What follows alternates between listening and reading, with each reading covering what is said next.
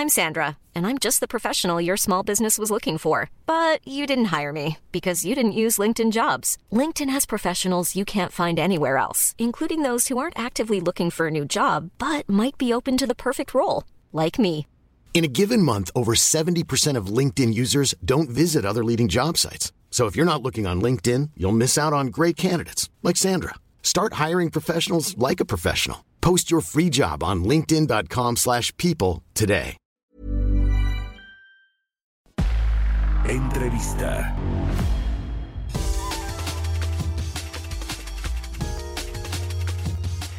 Y bueno, vamos a platicar más sobre la reforma fiscal que va a proponer el gobierno federal, que tendrá que discutirse en el Congreso, en la Cámara de Diputados y Cámara de Senadores. Vamos a platicar con Alfonso Ramírez Cuellar, diputado de Morena y coordinador del Grupo de Transición Hacendaria de la Cámara de Diputados. Diputado Alfonso Ramírez Cuellar, muy buenos días.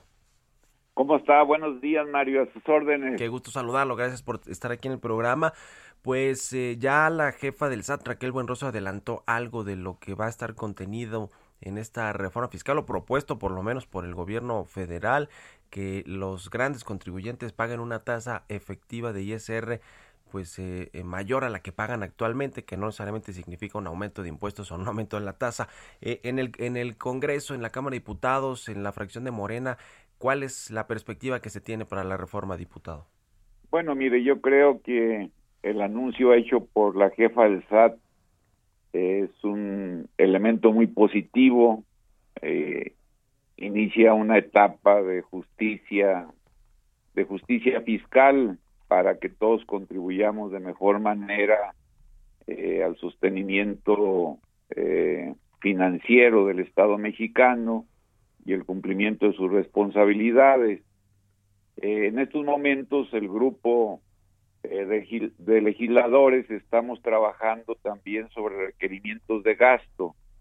Creo que es fundamental poner una gran atención, eh, llenarnos todos de la preocupación por el, el, estado que guarda en estos momentos el sistema de salud, eh, antes, pero sobre todo con la pandemia, las cosas se han agravado eh, tenemos una nueva legislación que nos obliga a la atención y a la cobertura universal, a los medicamentos gratuitos y suficientes y a un mejor servicio, sobre todo un servicio de calidad independientemente de la situación laboral y del acceso a los sistemas de seguridad social como el ISTE o el seguro. Entonces yo creo que este es un tema que nos debe de llenar de mucha preocupación ver cuánto necesitamos en una primera etapa en los próximos tres años.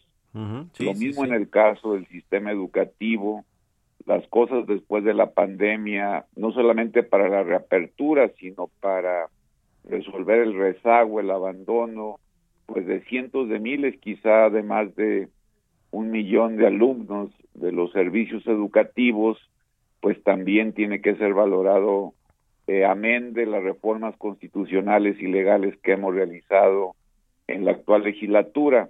Y así está también el tema del agua y sobre todo el de la generación del empleo y la obligación de una mayor intervención eh, eh, por parte del Estado para incrementar las inversiones públicas y privadas. Sí. Yo creo que si analizamos con mucha fuerza, con mucho detenimiento, estos requerimientos de gasto que estamos abordando pues, con la iniciativa privada, con los sectores académicos, con mucha gente especialista, pues nos darán cuenta de que necesitamos romper la inercia, cambiar este, el enfoque, eh, consolidar todo el sistema de bienestar social que se ha construido en estos últimos años y al mismo tiempo también hacer del último periodo eh, del gobierno del presidente López Obrador una fuerte inversión en servicios públicos y en obra pública.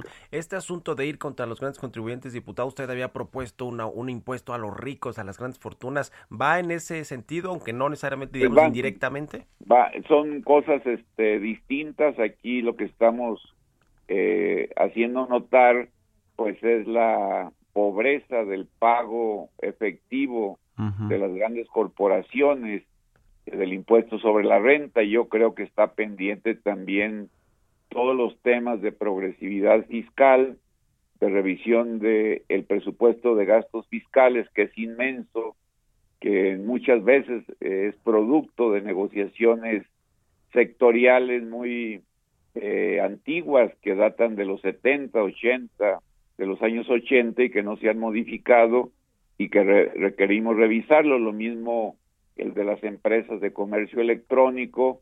Es decir, es una gama muy amplia pues, que tenemos que analizar, pero lo más importante es ponernos de acuerdo cómo vamos a financiar los nuevos requerimientos en materia de salud, de educación, de agua y de generación de puestos de trabajo. Yo creo que ahí es el debate principal donde se tiene que dar.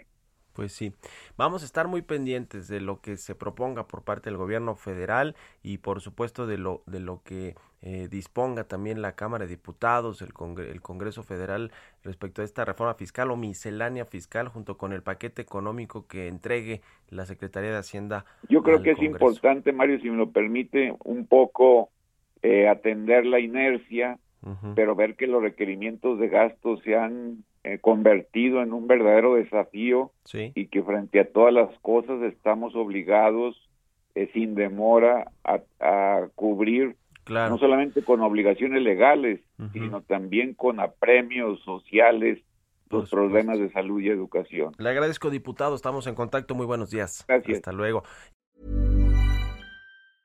Planning for your next trip? Elevate your travel style with Quince. Quince has all the jet setting essentials you'll want for your next getaway, like European linen, premium luggage options, buttery soft Italian leather bags, and so much more. And is all priced at 50 to 80% less than similar brands. Plus, Quince only works with factories that use safe and ethical manufacturing practices. Pack your bags with high-quality essentials you'll be wearing for vacations to come with Quince. Go to quince.com/pack for free shipping and 365-day returns.